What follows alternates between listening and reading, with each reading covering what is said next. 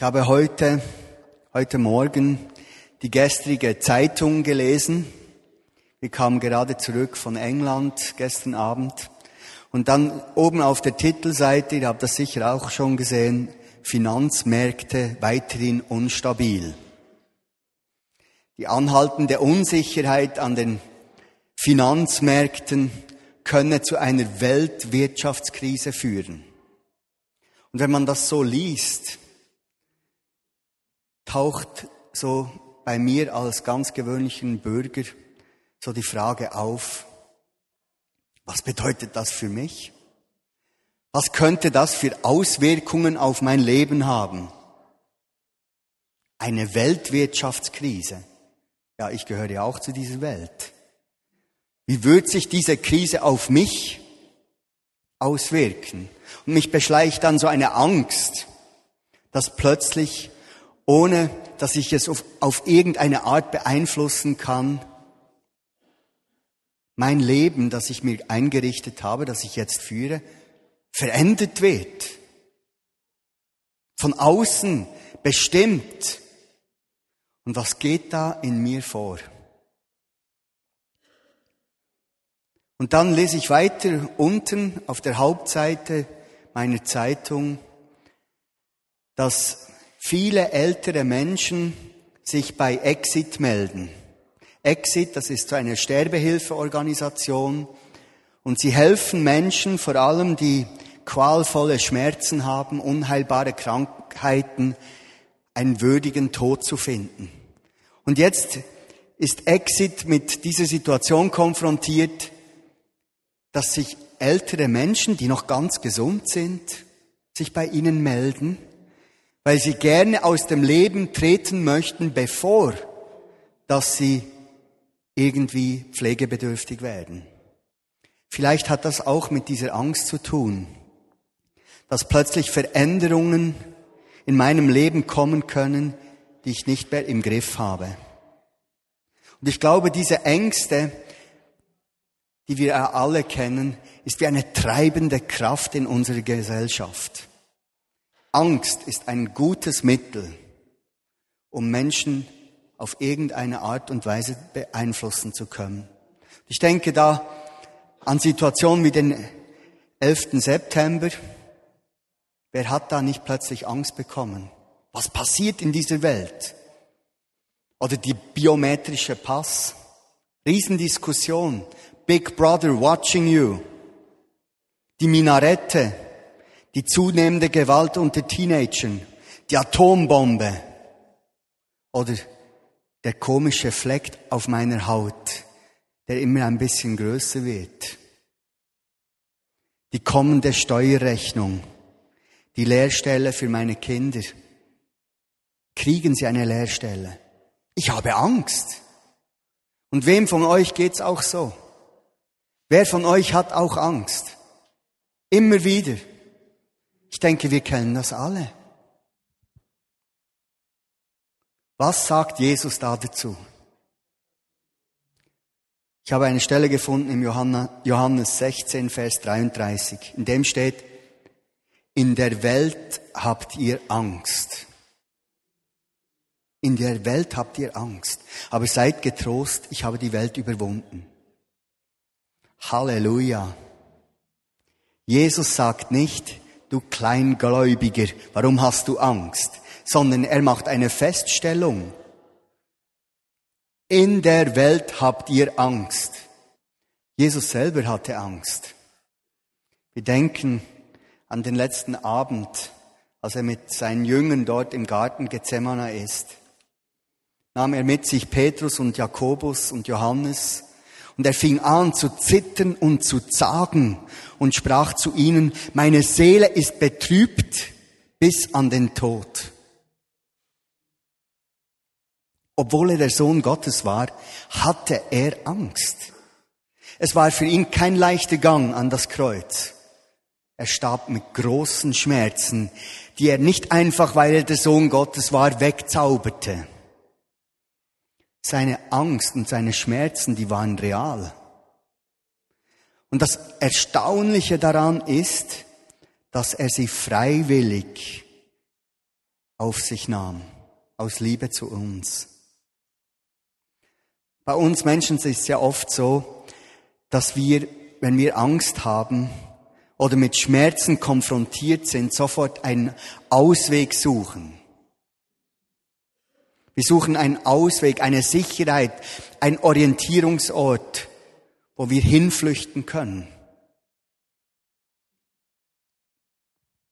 Wir haben uns so viele Fluchtwege gebaut, dass wir uns nicht mit dieser Angst konfrontieren müssen.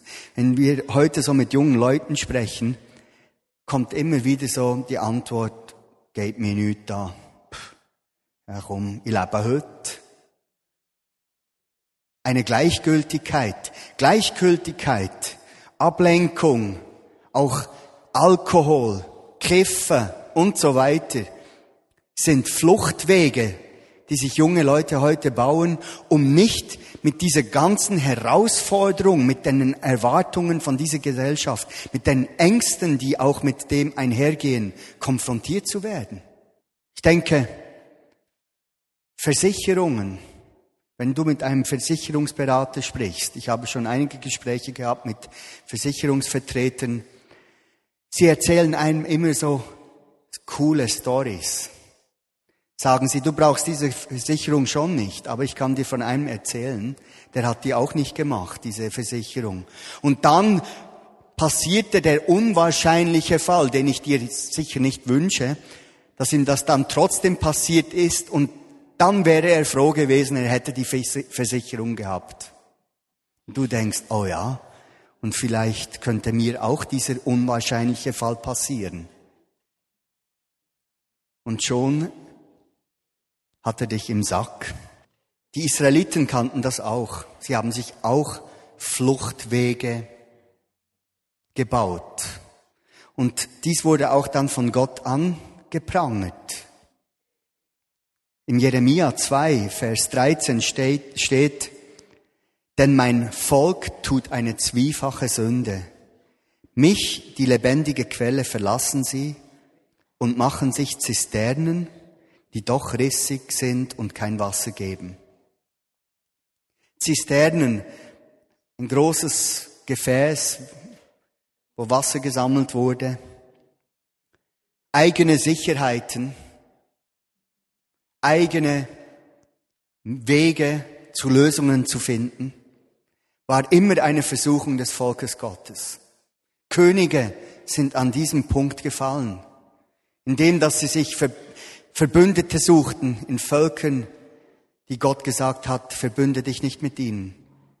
Sicherheiten haben sie sich aufgebaut. Aber Jesus sagt, in der Welt habt ihr Angst, aber seid getrost. Ich habe die Welt überwunden. Was bedeutet dieses Getrost? Getrost heißt, ich stelle mich dieser Angst. Ich weiche ihr nicht aus. Ich gebe zu, dass ich Angst habe. Da ist Angst. Aber ich suche nicht nach Fluchtwegen. Und ich denke, wo David den Goliath konfrontiert, der war nicht einfach tollkühn. Ich habe das Gefühl, der, der hat aufvibriert. Da ging ganz viel in ihm ab. Und für ihn wurde der Goliath dort nicht kleiner. Der sah noch immer sehr gefährlich aus. Er kam mit einer Rüstung und Schwert und Lanze. Und David wusste da, ich habe nur eine Steinschleuder. Aber er konfrontierte ihn. Er stand hin und konfrontierte auch diese, seine eigene Angst. Aber er tat das nicht aus seiner eigenen Kraft sondern aus der Kraft, die, die Gott gibt.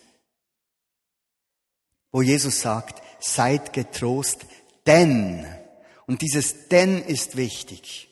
Ich bin nicht getrost, weil ich mir das selber einsuggeriere, sondern ich bin getrost, denn er hat die Welt überwunden. Ich bin bereit, der Angst in die Augen zu schauen. Und ich denke, es ging auch Josua so, als er von Gott den Auftrag bekam, nachdem Moses tot war, das Volk Gottes in das verheißene Land zu führen. Wir alle kennen die Stelle aus dem Josua 1, Vers 7, wo Gott zu ihm sagt, sei getrost und unverzagt. Josua, der ein Krieger war, der schon Schlachten gewonnen hatte gegen die Amalekiter und andere Völker, wird mit der Verantwortung betraut, das Volk Gottes in das verheißene Land zu führen. Und Gott sagt ihm, sei getrost und unverzagt. Ich denke, dieser Mose war für ihn auch so wie ein, eine Zuflucht, eine Sicherheit. Da ist ja noch Moses. Und wenn Moses was sagt, dann stimmt's. Weil er hat eine Beziehung mit Gott wie keiner. Ich kann ihm einfach nachlaufen. Und plötzlich ist dieser Moses tot. Plötzlich passieren Veränderungen in unserem Leben, wo wir unsere Sicherheiten verlieren. Aber auf was sollen wir unsere Hoffnung bauen, wenn nicht auf unserem Bankkonto, nicht auf unserer sicheren Arbeitsstelle, nicht auf Leute, die wir ihnen nachlaufen können.